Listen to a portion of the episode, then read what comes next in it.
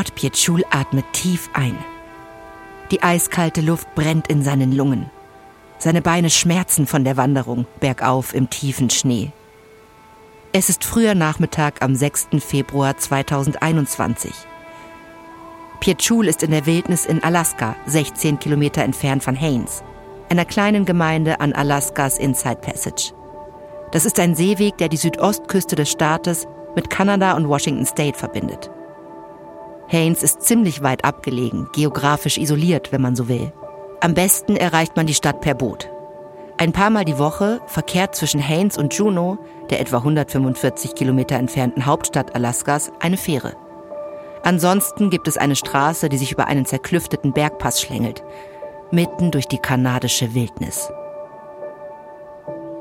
Haines bezeichnet sich selbst gerne als die Abenteuerhauptstadt von Alaska. Die Gemeinde zieht Menschen an, die die Vorzüge des Großstadtlebens gegen die Abgeschiedenheit und atemberaubende Schönheit der Landschaft hier eintauschen. Für Pietschul ist es der Himmel. Der naturverbundene 38-Jährige stammt ursprünglich aus Polen. Als Teenager hatte Haynes in einem Snowboard-Video gesehen. Es war Liebe auf den ersten Blick.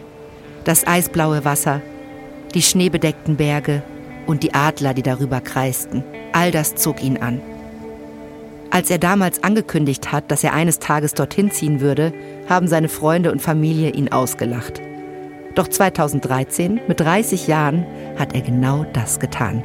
Und es ist alles genau so, wie er es sich erträumt hatte. Am glücklichsten ist er im unberührten Hinterland, da wo er sich gerade befindet, fernab der Zivilisation, umgeben von hoch aufragenden Hemlocktannen und Fichten, auf einem Weg durch unberührten Schnee. Fast unberührten Schnee. Vor ihm stapft sein Freund Jeff Moskowitz den Hang hinauf. Sie wollen den Grat oberhalb der Baumgrenze entlang wandern und dann von dort runterfahren. Moskowitz hat seine Skier an seinen Rucksack geschnallt. Pierre Schul trägt sein Snowboard an seinem Rucksack befestigt. Etwas weiter vorne und im Moment außer Sichtweite ist ein weiterer Freund, Graham Kraft. Die drei Männer sind seit gut fünf Jahren befreundet und haben hunderte von Stunden hier in der Natur verbracht, sowohl gemeinsam als auch getrennt.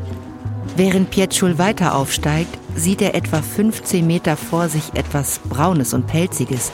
Es ist ein bisschen größer als ein Fußball. Mit zusammengekniffenen Augen versucht er es zu erkennen er ist sich nicht ganz sicher, aber es könnte ein Stachelschwein sein. Dann bleibt er wie angewurzelt stehen. Das Stachelschwein kommt mehr und mehr aus dem Schnee und wird zunehmend größer. Ein Adrenalinstoß schießt durch ihn hindurch. Das ist kein Stachelschwein. Der Größe nach zu urteilen kann es nur ein Tier sein. Ein Braunbär. Moskowitz muss direkt über seine Höhle gelaufen sein und ihn geweckt haben. Der Bär kommt jetzt vollständig aus dem Schnee. Braunbären der Küstenregion können bis zu 700 Kilogramm schwer werden. Dieser hier ist nicht ganz so groß, aber trotzdem riesig. Der Bär wiegt seinen Kopf hin und her, als wolle er den Winterschlaf abschütteln. Dann richten sich seine Augen direkt auf Pietschul. Dann tappt er los. Direkt auf ihn zu. Pietschul erstarrt. Er weiß, dass er auf keinen Fall davonlaufen darf. Es ist Instinkt von Bären, fliehende Tiere zu jagen. Und dabei sind sie verdammt schnell. Sie können auf kurzen Strecken über 50 Kilometer pro Stunde erreichen. Mehr als jeder Mensch. Und Pietschuls Freunde, Moskowitz und Kraft, sind zu weit weg, um ihm zu Hilfe zu kommen. Pietschul muss sich etwas einfallen lassen. Schnell. Denn nur eine falsche Bewegung, nur ein Fehler könnte seinen Tod bedeuten.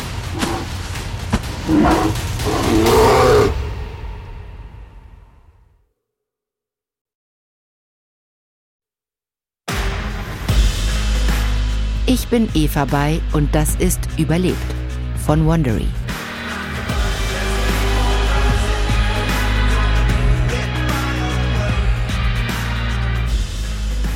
Haines in Alaska befindet sich in einer Region mit einer der größten Bärenpopulationen der Welt. Die Menschen hier hatten sich mit ihren wilden Nachbarn arrangiert. Doch in den letzten Jahren hat der Klimawandel die natürlichen Nahrungsquellen der Bären eingeschränkt. Infolgedessen haben sich die Zusammentreffen von Bär und Mensch verdoppelt. Und die können im schlimmsten Fall tödlich enden. Das ist Folge 1 von 2. Zum Schutz von Leben und Eigentum.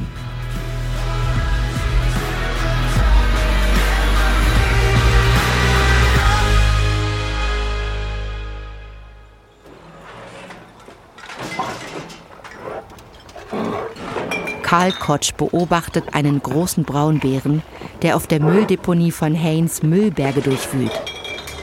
Er steht in sicherem Abstand, aber nahe genug, um das Schnauben und Grunzen des Bären zu hören, der an Flaschen und Dosen schnüffelt, auf der Suche nach Nahrung. Das honigbraune Fell des Bären schimmert im Licht der Scheinwerfer der Mülldeponie. Neben Kotsch pustet der örtliche Polizeichef Heath Scott auf seine Hände, um sie in der eisigen Nachtluft aufzuwärmen.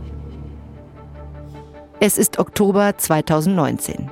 Koch arbeitet als Biologe beim Alaska Department of Fish and Game. Er ist von Juneau nach Haines geflogen, um zu untersuchen, warum immer mehr Bären in die Stadt kommen. Haines ist von Wildnis umgeben. Wasser auf zwei Seiten. Und die Gipfel der Chilkat Range im Hintergrund. Biologen schätzen, dass es in diesem Gebiet etwa 300 Küstenbraunbären gibt. Es ist dieselbe Art wie die Grizzlies, aber noch größer weil es an der Küste so reichhaltige Nahrung gibt. Normalerweise meiden Bären den Kontakt mit Menschen. Aber in den letzten Monaten gehen durch Besuche von Bären immer wieder Dinge zu Bruch. Boote werden zerstört, Quadbikes beschädigt, Garagen und Jurten aufgebrochen. Die Anwohner und Anwohnerinnen sind zunehmend frustriert und besorgt. Der kalte Wind trägt den Gestank der Müllhalde heran. Kott rümpft die Nase. So hat er sich die Arbeit in Alaska nicht vorgestellt. Er dachte, er würde seine Tage in der unberührten Natur verbringen, im natürlichen Lebensraum der Tiere. Stattdessen steht er hier auf einer Müllhalde. Kotsch hat 17 Jahre als Sanitäter in New Jersey gearbeitet, bevor er seine Leidenschaft für Wildtiere entdeckt hat.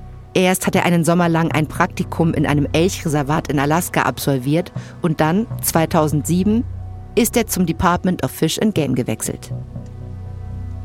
Jetzt sieht Kotsch zu Polizeichef Scott rüber und bedeutet ihm, dass er sich dem Bär nähern will. Aber vorsichtig. Sie dürfen den Bären nicht aufschrecken. Scott nickt und die beiden Männer beginnen sich anzuschleichen. Kotsch hat den Tag damit verbracht, mit Chief Scott die Stadt zu begehen und mit den Anwohnern und Anwohnerinnen zu sprechen. Und mittlerweile ist ihm völlig klar, warum immer mehr Bären in die Stadt kommen. Es gibt Gesetze, die vorschreiben, sogenannte Lockstoffe zu sichern. Ein Lockstoff ist alles, was einen hungrigen Bären anziehen könnte. Vieh, Komposthaufen und vor allem Müll. Aber überall in der Stadt hat Kotsch Müllcontainer mit losen Plastikdeckeln oder durchgerosteten Böden gesehen. Die ermöglichen den Bären einen leichten Zugang zu den schmackhaften Abfällen im Inneren der Container. Es ist kein Wunder, dass sie gelernt haben, dass sie in Haines leicht an Nahrung kommen. Dieses Jahr gibt es weniger Lachs und Beeren, die Hauptbestandteile der Ernährung von Braunbären. Also suchen sie nach alternativen Nahrungsquellen. Und die gibt es in Haines in Hülle und Fülle. Kott schleicht sich weiter vor. Das hier ist schon die fünfte Sichtung eines Tieres in dieser Nacht. Aber er ist sich nicht sicher, ob es ein Bär ist, den sie schon einmal gesehen haben oder ein anderer. Er will nah genug herankommen, um ihn zu identifizieren. Kotsch tritt auf einen Ast und der Bär schreckt auf. Kotsch hält sein Pfefferspray in der Hand, bereit es einzusetzen, falls der Bär sie angreift. Zum Glück rennt der aber in die entgegengesetzte Richtung und hinterlässt eine Spur aus durchwühltem Müll. Kotschs Herzschlag normalisiert sich wieder. Er geht auf den Müllberg zu, an dem der Bär zugange war, und zeigt auf eine Lücke im Elektrozaun. Hier muss er reingekommen sein. Wenn man die Lücke im Zaun schließt, sollte er keinen Zugang zur Deponie mehr haben. Das dürfte auch die anderen Bären abhalten. Scott gibt ein unverbindliches Schnaufen von sich. Man sagt ja, einmal Müllbär, immer Müllbär. Auch das hat Kott schon gehört. Es ist ein weit verbreiteter Glaube, dass Bären wiederkommen, wenn sie sich erst einmal daran gewöhnt haben, in eine Stadt zu kommen und ihre Angst vor Menschen verloren haben. Aber daran glaubt Kotsch nicht. Nee, die Bären merken, dass es in Haynes kein Futter mehr gibt, wenn wir die Lockstoffe sichern. Und dann kommen sie auch nicht mehr, davon bin ich überzeugt. Scott zieht skeptisch die Augenbrauen hoch. Ich weiß nicht, die scheinen überhaupt keine Angst mehr vor uns Menschen zu haben. Kotsch will darauf hinweisen, dass keiner der Bären, die sie heute Abend gesichtet haben, sie auch nur in ihre Nähe gelassen hat. Aber dann verstummt er. Es nützt nichts, den Polizeichef zu verärgern. Wenn Sie die wilden Tiere aus Haynes fernhalten wollen, dann müssen Sie zusammenarbeiten.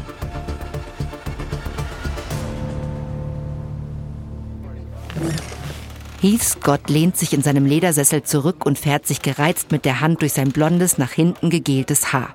Karl Kotsch, der Biologe von Fish and Game, sitzt ihm an dem großen Holztisch gegenüber. Etwa ein Dutzend Einwohner und Einwohnerinnen der Stadt sitzen mit ihnen um den Tisch. Es ist Januar 2020.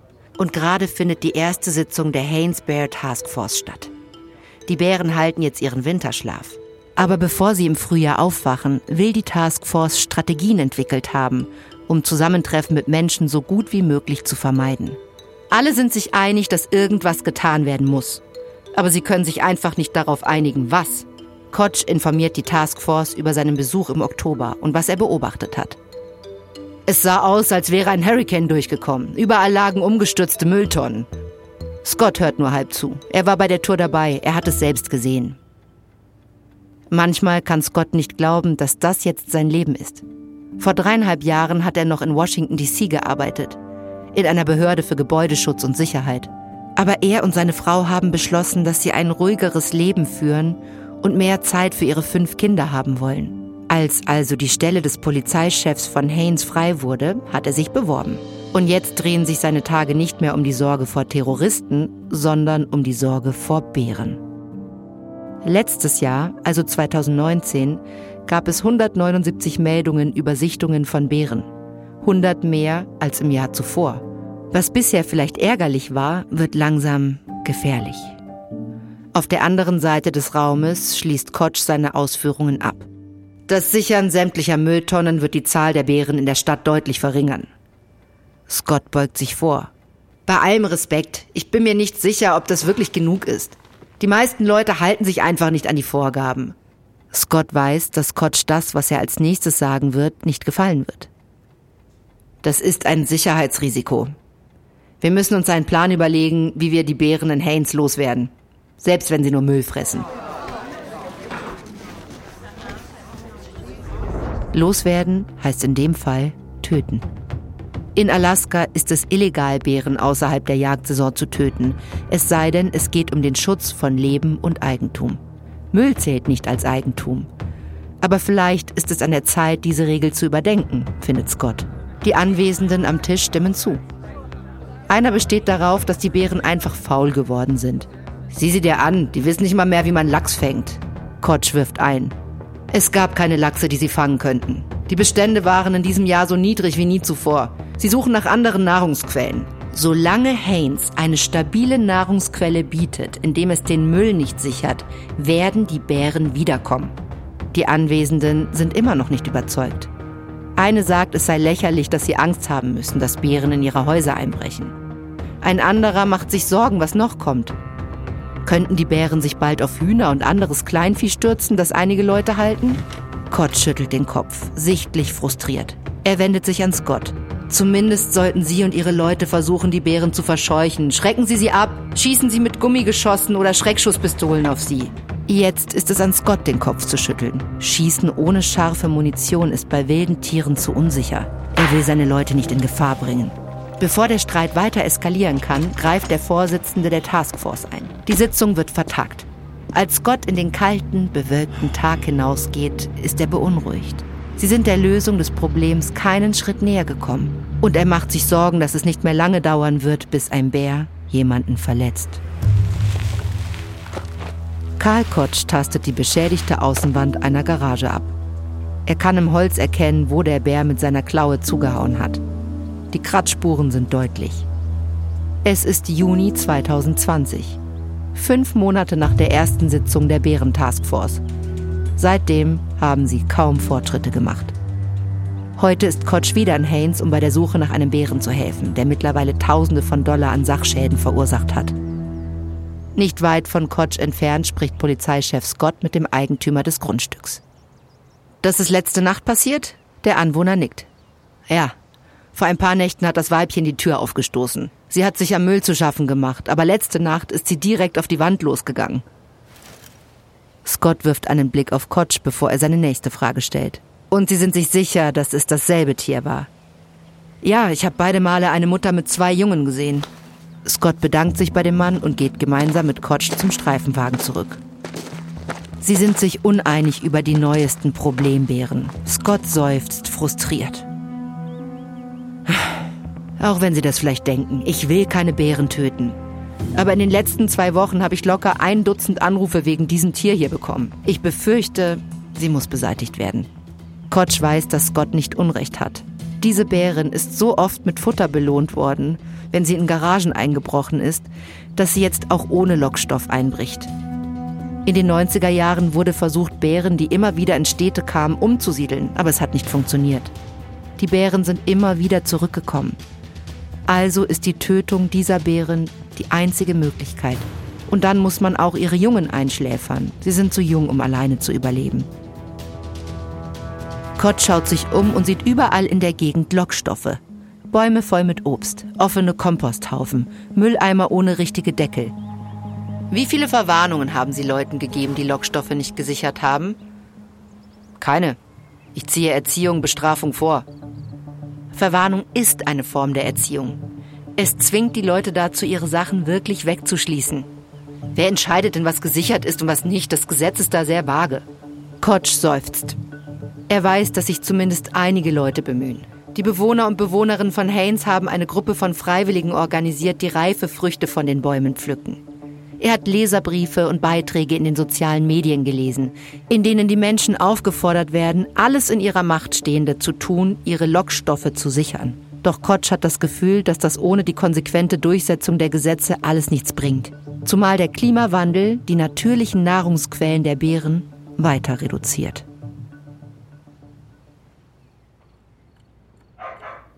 Christine Harder schreckt aus dem Schlaf hoch und reißt im dunklen Schlafzimmer ihre Augen auf. Ihr Fox Terrier bellt wie verrückt. Sie wirft einen Blick auf die Uhr. Es ist kurz nach 1 Uhr morgens. Sie hört, wie Holz knackt und splittert. Etwas oder jemand will ihre Haustür einbrechen. Und dann hört sie ein Knurren. Sie kennt dieses Geräusch. Vor zwei Nächten ist ein Bär in ihre Garage eingebrochen. Und jetzt versucht er, in ihr Haus zu kommen. Harder wirft die Decke weg und rennt zu ihrer Schlafzimmertür. Sie schlägt sie zu und schließt ab. Sie ist fast 70 und hatte keine Ahnung, dass sie sich noch so schnell bewegen kann. Dann hockt sie sich in eine Ecke. Ihr Herz hämmert wie wild und das Bellen des Hundes wird immer verzweifelter. Harder rollt sich zu einem Ball zusammen und schließt die Augen. Das ist alles, was sie im Moment tun kann.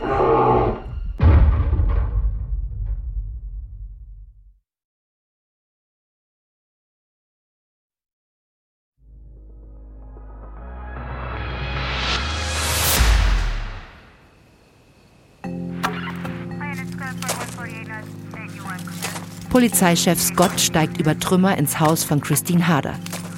Seine Schritte knirschen auf dem zerbrochenen Glas und gesplittertem Holz. Der Bär hat auf dem Grundstück wirklich ganze Arbeit geleistet. Er ist sogar in ihr Auto eingedrungen, bevor er sich an der Haustür zu schaffen gemacht hat. Scott schüttelt den Kopf. Es ist September 2020 und das Problem in Haynes wird immer schlimmer. 17 Bären wurden in den letzten Monaten zum Schutz von Leben und Eigentum getötet. So viele wie noch nie zuvor. Und nichts scheint zu helfen. Christine Harder öffnet ihre beschädigte Haustür. Ihr Fox Terrier an ihrer Seite. Ihr mit grauen Strähnen durchzogenes Haar ist zu einem Dutt zusammengebunden. Sie sieht erschüttert aus, aber entschlossen. Am Telefon hat sie erklärt, dass der Bär nicht ins Haus gelangt ist. Sie glaubt, dass ihr Hund ihn verjagt haben muss. Aber sie hat den Rest der Nacht in Angst verbracht. Scott fragt, ob sie in der Garage irgendwelche Lockstoffe hatte, die den Bären angelockt haben könnten. Harder zuckt mit den Schultern. Eigentlich nicht, aber er hat etwas Dünger und einige Duftkerzen gefressen. Ich wusste nicht, dass das Lockstoffe sind. Was ist mit dem Auto? Ist da was drin? Harder schüttelt den Kopf. Nein, das Auto war völlig leer. Scott nickt. Karl Kotsch und die anderen Biologen von Fish and Game predigen ständig die Sicherung von Lockstoffen. Aber selbst wenn die Menschen alles richtig machen, beschädigen die Bären weiter ihr Eigentum und terrorisieren sie. Harder blickt nervös die Straße auf und ab. Ich habe den Bären heute Morgen noch rumwandern sehen. Was ist, wenn er heute Nacht zurückkommt? Scott sieht sie an. Er hat keine gute Antwort. Hader verdreht frustriert die Augen. Naja, ich hatte ein gutes Leben, schätze ich. Sie dreht sich um und stapft zurück in ihr Haus. Scott sieht ihr hinterher. Er weiß einfach nicht, was er noch tun kann, um die Bewohner von Haynes zu schützen.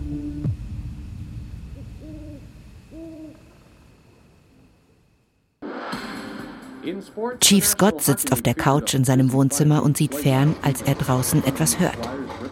Seine Frau liegt neben ihm. Sie sieht ihn erschrocken an.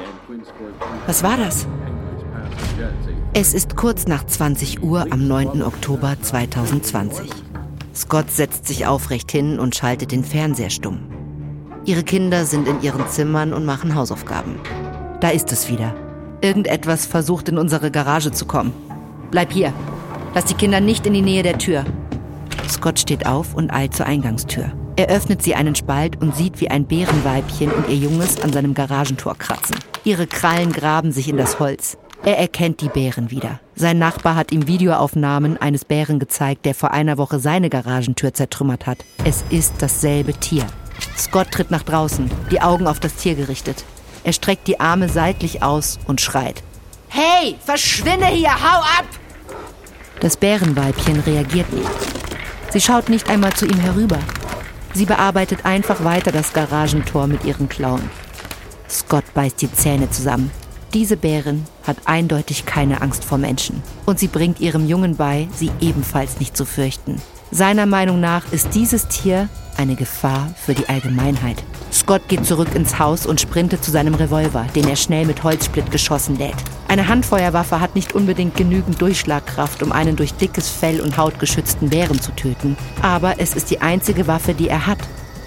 Er hofft, dass die Hohlspitzgeschosse, die sich beim Aufprall ausdehnen, das Tier genug verletzen, um es in die Flucht zu schlagen. Seine Frau kommt herein. Ihre Augen sind vor Angst geweitet. Was machst du da? Ich werde den Bären erschießen. Seine Frau beäugt die Waffe in seiner Hand eher skeptisch. Wo ist dein Gewehr? In meinem Streifenwagen, auf der anderen Seite des Bären. Das, das ist die einzige Waffe, die ich habe. Sei vorsichtig. Scott sprintet zurück zur Haustür und tritt hinaus in die Kälte.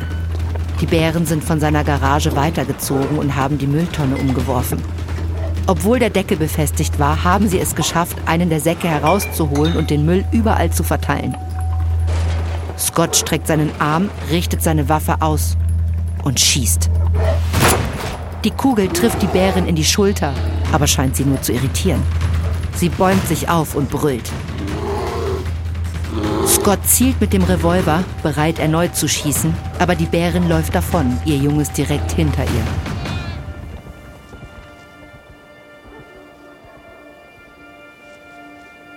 Scott stößt den Atem aus. Ihm war nicht bewusst, dass er ihn angehalten hatte. Er steckt seine Waffe in den Halter und beginnt den Müll aufzuräumen. Das war das erste Mal, dass ein Bär sein Grundstück heimgesucht hat. Aber er weiß, dass es wahrscheinlich nicht das letzte Mal sein wird. Ein paar Tage später steht Scott mit verschränkten Armen vor seinem Haus und beobachtet, wie Robert Welch seine beschädigte Mülltonne inspiziert. Welch ist Polizist und arbeitet im Alaska Wildlife Department. Er schaut auf und rückt seine Kopfbedeckung zurecht. Wo stand diese Tonne? Draußen, aber sie entspricht den Vorschriften. Sie ist aus strapazierfähigem Plastik und hat einen Deckel, der einrastet. Mein Müll war ordnungsgemäß gesichert.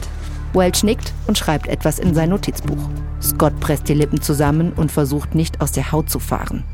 Welch ist aus Juneau angereist, um zu untersuchen, ob Scott mit dem Schuss auf den Bären gegen das Gesetz verstoßen hat. Auch für ihn als Polizeichef gelten die Regeln. Er darf nur auf einen Bären schießen, wenn es um den Schutz von Leben oder Eigentum geht und wenn alle Lockstoffe gesichert waren. Sollte sich herausstellen, dass sein Schuss illegal war, droht ihm eine saftige Geldstrafe, möglicherweise sogar eine Gefängnisstrafe. Scott fühlt sich relativ sicher. Es war alles rechtens, aber er ist sich nicht sicher, ob Welch ihm zustimmen wird. Der Bär hat die Tonne umgeworfen, richtig? Ja. Und der Deckel ging auf. Ja. Welch macht eine weitere Notiz. Das Gesetz schreibt vor, dass der Deckel an seinem Platz bleiben muss, auch wenn die Tonne umgestoßen wird. Scott seufzt frustriert. Er hat sein Bestes getan, um seine Lockstoffe zu sichern.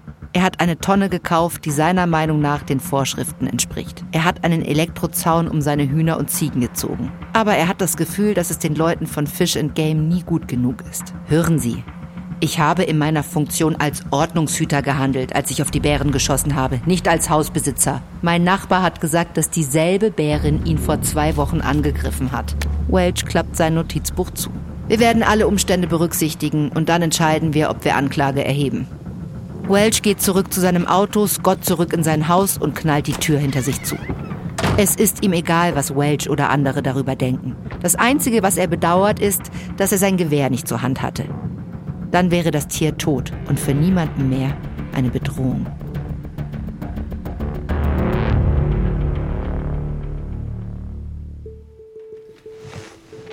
Karl Kotsch lehnt sich in seinem Stuhl zurück. Auf seinem Computerbildschirm starren ihn Reihen von Gesichtern an. Es ist Ende Oktober 2020. Kotsch nimmt über Zoom an einer Taskforce-Sitzung in Haines teil. Wegen Covid-19 finden die Sitzungen des Bezirks jetzt online statt. Aber das Thema, das alle beschäftigt, ist nicht die Pandemie, es sind die Bären. Die Einwohnerinnen haben das Gefühl, dass der Staat ihnen nicht hilft, das Problem in den Griff zu bekommen. Und sie sind wütend. Für Kotsch wirkt es ein bisschen, als würden alle denken, dass er die Bären selbst nach Haynes treibt. Ein Mitglied der Versammlung lässt nicht locker. Karl, ich habe kein Problem damit, das öffentlich anzusprechen. Sie und der Rest von Alaska Fish and Game haben uns überhaupt nicht geholfen. Kotsch beobachtet, wie die anderen Köpfe auf seinem Bildschirm zustimmend nicken. Kommen Sie schon, das ist nicht fair. Er selbst hat mehrere Reisen nach Haynes unternommen, um bei der Suche nach Problembären zu helfen. Die Behörde hat den Menschen Elektrozäune ausgehändigt, um ihr Vieh zu sichern. Er hat stundenlang an Sitzungen der Taskforce teilgenommen und Empfehlungen gegeben, wie man alle Arten von Lockstoffen wirksam sichern kann. Aber leider sind viele unserer Empfehlungen nicht befolgt worden und niemand ist deswegen geahndet worden. Ein Anwohner protestiert, dass Kotsch immer nur von Ahndungen und der Sicherung von Lockstoffen spricht. Ich habe gehört, dass Fish and Game die Möglichkeit hat, Bären in Käfige zu sperren und einzuschläfern. Warum haben Sie das nie erwähnt? Ja, wir könnten Käfige aufstellen, aber es gibt keine Garantie, dass wir die richtigen Bären fangen. Und in diesem Jahr wurden schon 26 Bären getötet. Kotsch atmet tief durch und versucht sich zu beruhigen. Die Bevölkerung vor Ort zu verärgern hilft niemandem. Kotsch sagt, er wisse, dass dies für alle sehr schwer sei. Aber er erinnert die Leute daran, dass es für die Bären besonders schlimm war. Ohne ihre Grundnahrungsmittel, also Lachs und Beeren, sind die Braunbären verzweifelt auf der Suche nach Nahrung. Der Winter ist fast da. Die Bären sollten bald in den Winterschlaf gehen und wir bekommen alle eine Pause. Und im nächsten Jahr werden sich ihre natürlichen Nahrungsquellen hoffentlich erholen. Aber als Kotsch sich von der Sitzung abmeldet, gehen ihm die wütenden Gesichter nicht aus dem Kopf. Er macht sich Sorgen, dass er sich irrt. Denn wenn das Problem sich verschlimmert, kann es sowohl für die Bären als auch für die Menschen von Haynes schlimme Folgen haben.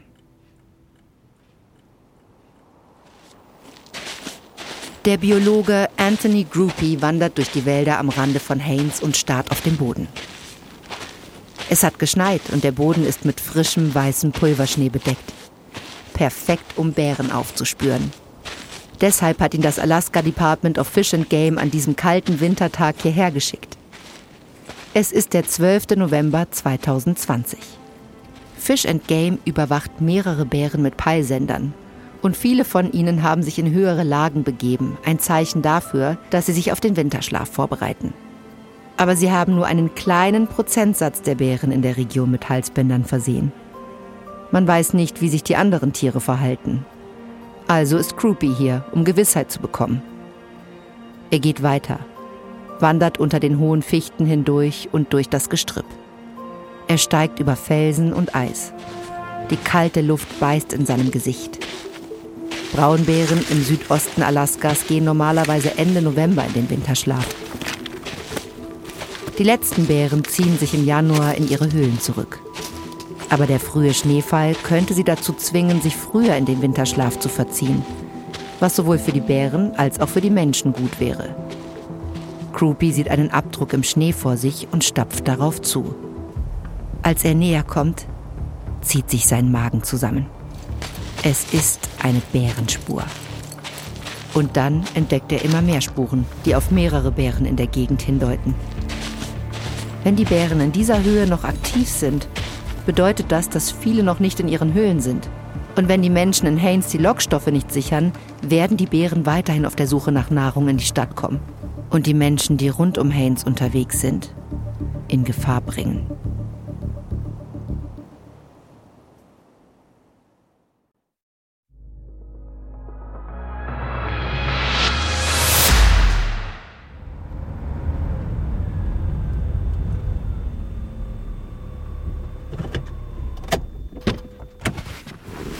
Bart Pietschul reißt seine Autotür auf und springt aus dem Wagen. Sein Freund Graham Kraft steht auf dem Parkplatz und sortiert seine Ausrüstung. Pietschul streckt die Arme über den Kopf und blickt auf den Berg vor ihm. Hinter ihnen liegt der zugefrorene Chilkoot Lake, der von schneebedeckten Bäumen und hohen Gipfeln eingerahmt wird. Pietschul grinst breit. Er ist vor sieben Jahren hierher gezogen, aber manchmal kann er einfach nicht glauben, dass er tatsächlich hier lebt. Es ist der Morgen des 6. Februar 2021. Pietschul und Kraft sind in der Chilkoot Lake Recreation Area, 16 Kilometer vom Stadtzentrum von Haines entfernt. Sobald ihr Freund Jeff Moskowitz zu ihnen stößt, wollen sie sich auf den Weg machen. Sie wollen auf über 600 Meter steigen, weit über der Baumgrenze, auf der Suche nach unberührtem Pulverschnee. Dann geht's wieder runter. Pietschul mit dem Snowboard, Kraft und Moskowitz mit den Skiern. Keine Sessellifte, keine befestigten Pisten, nur unberührte Natur. Genauso wie Pietschul es mag. Crafts Hund Sirku steht neben ihm und wedelt mit dem Schwanz. Sie ist groß und etwa 27 Kilo schwer mit spitzen Ohren. Ihr hellbraunes Fell schimmert in der Sonne. Pietschul beugt sich zu ihr und kraut sie hinter den Ohren. Bist du bereit, den Berg zu erklimmen, Kleines? Sirko ist ein Stammgast auf ihren gemeinsamen Touren. Wenn Kraft auf seinen Skiern den Berg hinunterrast, sprintet sein Hund fröhlich neben ihm durch den Schnee. Kraft betreibt ein Skigeschäft in Haines, in dem Pietschul im Winter arbeitet. Die beiden kennen fast alle Skipisten in der Umgebung.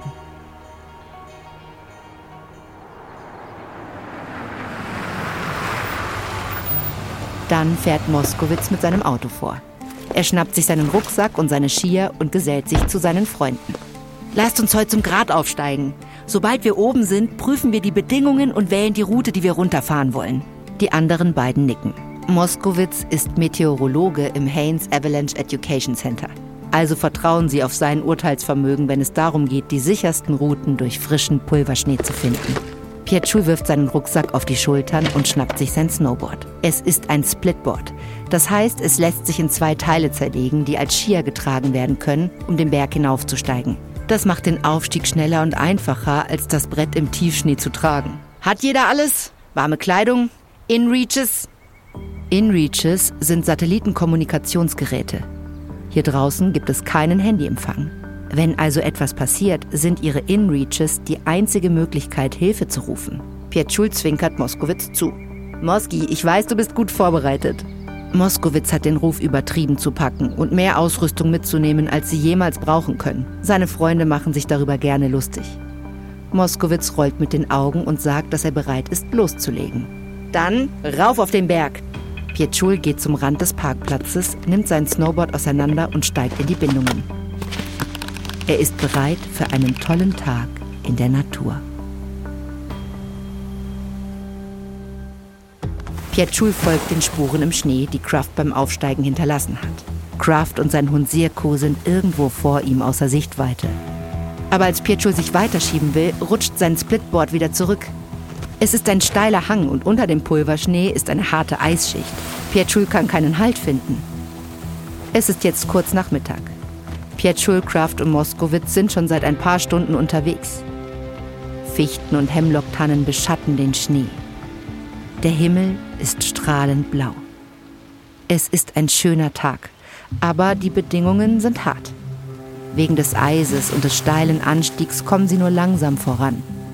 Pietschul versucht erneut, sich vorwärts zu bewegen, rutscht aber wieder auf dem Eis aus. Vor ihm hat Moskowitz die gleichen Probleme. Pietschul löst seinen rechten Fuß aus der Bindung und ruft Moskowitz zu. Da ist zu viel Eis. Ich muss den Rest zu Fuß gehen. Ich auch. Ich weiß nicht, wie Graham das schafft. Du kennst doch Graham. Er ist ein Tier auf den Skiern. Pietschul steigt aus den Bindungen seines Splitboards und schnallt die beiden Teile des Bretts auf seinen Rucksack. Sie kommen über seinem Kopf zusammen und bilden einen Rahmen in Form eines A's. Nur noch in Stiefeln steigt Pietschul vorsichtig den Hang hinauf und folgt weiter den Spuren von Moskowitz. Er ist etwa 20 Meter vor ihm, als etwas Braunes und Pelziges aus dem Schnee auftaucht. Zuerst denkt Pietschul, es sei ein Stachelschwein. Aber als das braune, pelzige Wesen immer größer wird, wird ihm klar, das ist kein Stachelschwein. Es ist ein Braunbär. Pietschul hat ein Sicherheitstraining für Begegnungen mit Bären absolviert. Er weiß, dass seine nächsten Schritte darüber entscheiden, ob es sich um eine Bärenbegegnung oder einen Bärenangriff handelt. Zuerst macht er sich so groß wie möglich, indem er die Arme weit über den Kopf streckt. Obwohl jeder Nerv in seinem Körper ihm sagt, dass er weglaufen soll, bleibt er stehen. Bären sind viel schneller als Menschen. Seine einzige Chance ist, so stehen zu bleiben und sich nicht wie eine Beute zu verhalten. Dann spricht er laut mit dem Bären. Bär! Bär! Geh weg, Bär! Geh weg! Dies ist ein weiterer Tipp aus dem Training. Wenn man sie anschreit, erschrecken die Tiere nur oder nehmen einen als Bedrohung wahr. Aber wenn man mit ihnen redet und sie einen durch die Stimme als Menschen erkennen, ist die Wahrscheinlichkeit geringer, dass sie angreifen. Aus dem Augenwinkel sieht Pietschul eine Bewegung. Ihm gefriert das Blut in den Adern. Es ist ein Jungtier. Das macht alles noch schlimmer. Bärenmütter tun alles, um ihr Junges zu beschützen. Er streckt seine Arme so weit wie möglich aus und unternimmt einen letzten verzweifelten Versuch, das Muttertier zu verscheuchen. Geh weg, Bär. Hau ab. Hau ab. Jeff Moskowitz, der weiter oben am Hang steht, beobachtet die Szene entsetzt. Der Bär bewegt sich langsam und steif. Er scheint noch erschöpft von seinem Winterschlaf zu sein. Pietschul redet weiter. Geh weg, Bär. Na, mach schon. Bevor Moskowitz irgendetwas unternehmen kann, schüttelt die Bärin den Kopf. Und es ist, als ob ein Schalter umgelegt worden ist. Alle Müdigkeit ist mit einem Mal verschwunden. Die Bärin ist völlig wach. Und dann stürzt sie sich auf Pietschul. Moskowitz kann nur hilflos zusehen.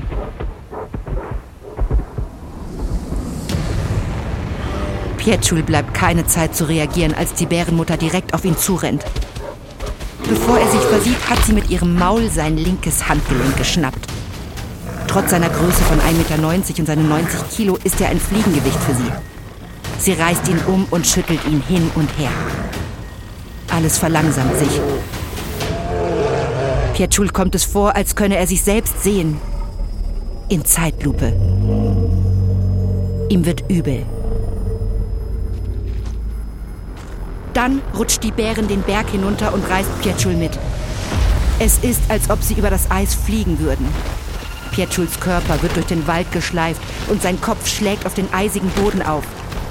Er ist dankbar für seinen Helm und das Snowboard, das er sich auf den Rücken geschnallt hat. So sind sein Kopf und Hals zumindest ein wenig geschützt. Schließlich halten sie. Aber die Bärin lässt nicht von ihm ab. Jetzt drückt sie ihr massives Gewicht auf seine Brust. Sie reißt ihr Maul auf. Er spürt ihren heißen Atem, dann ihre Zähne als sie an der linken Seite seines Halses zubeißt und reißt. Pietschul schließt seine Augen und erschlafft. Er versucht der Bärin zu signalisieren, dass er keine Bedrohung darstellt. Er hat nicht die Absicht, ihr oder ihrem Jungen etwas anzutun. Er zwingt sich ruhig zu bleiben, während der Bär immer wieder zubeißt. In seine rechte Hüfte, sein Gesäß seinen rechten Arm. Er hofft nur, dass sein Todstellen nicht mit seinem Tod endet.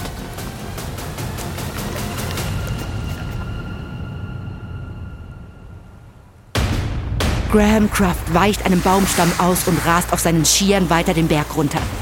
Der Wind bläst ihm ins Gesicht und sein Herz klopft. Seine Hündin Sirku sprintet neben ihm her, ihre Ohren fliegen. Er war ein paar hundert Meter weiter oben auf dem Berg als seine Freunde Pietschul und Moskowitz. Gerade hat er die Rufe Bär und dann Geräusche eines Kampfes vernommen. Jetzt rast er den Berg runter. Kraft zieht nach links, um etwas im Schnee auszuweichen. Im Vorbeifahren erkennt er, dass es ein zerbrochener Skistock ist. Vor sich sieht er eine Blutspur im zertrampelten Schnee. Sein Mund wird trocken. Er weiß nicht, was los ist, ob seine Freunde attackiert werden oder vielleicht schon tot sind. Vor sich sieht er Moskowitz, der sich gerade die Skier anschnallt. Moskowitz bewegt sich langsam und scheint benommen, aber unverletzt zu sein. Kraft fährt an ihm vorbei und mit einem wachsenden Gefühl der Angst hält er Ausschau nach Pietschul. Als er über einen Kamm fährt, sieht Kraft Pietschul am Boden liegen. Der Schnee um ihn herum ist mit Blut bespritzt. Die Bärin ist nicht zu sehen, nur der Schaden, den sie angerichtet hat. Kraft kommt neben Pietschul zum Stehen und springt von seinen Skiern. Pietschul ist blutüberströmt. Schockiert untersucht Kraft ihn. Pietschuls linkes Handgelenk steht schief ab und scheint gebrochen zu sein. Kraft kann Bisswunden am Hals seines Freundes sehen und überall ist Blut. Ein sicheres Zeichen für weitere Bisswunden unter Pietschuls Kleidung. Aber er murmelt etwas. Kraft beugt sich herunter, um besser zu hören. Was hast du gesagt, Kumpel? Hubschrauber. Kraft versteht. Pietschul weiß genau, wie schwer er verletzt ist. Er sagt, dass sie einen Hubschrauber brauchen, um ihn in das nächste Krankenhaus zu bringen. Sie müssen nach Juneau. Die kleine Klinik in Haynes ist für so schwere Verletzungen nicht ausgerüstet. Kraft nickt. Ja, Mann. Wir rufen einen Hubschrauber. Mach dir keine Sorgen. Er versucht zuversichtlich zu klingen. Aber er weiß, dass ein Hubschrauber mehrere Stunden brauchen könnte, um ihren Standort zu erreichen. Und das nur mit Glück. Pietschul hat schwere Verletzungen davongetragen. Er könnte leicht verbluten, während sie warten. Und bei Temperaturen weit unter Null ist die Gefahr einer Unterkühlung fast genauso groß. Und dann ist da natürlich noch die Bären. Kraft weiß, dass sie jeden Moment zurückkehren kann.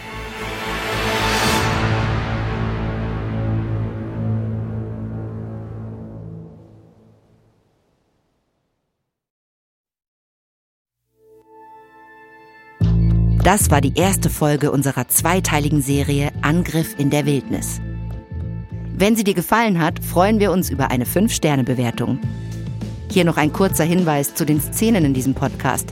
In den meisten Fällen wissen wir zwar nicht genau, was gesagt wurde, aber unsere Geschichte basiert auf echten Tatsachen und umfassenden Recherchen.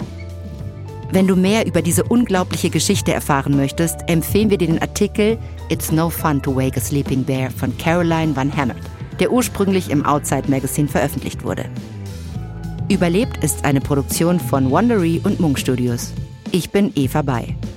Austin Reckless hat diese Geschichte geschrieben. Katja Reister hat die Folge adaptiert. Das Sounddesign haben Otthaus Audio und Dominik Schäfer gemacht. Produzentin von Munk Studios Ilona Toller.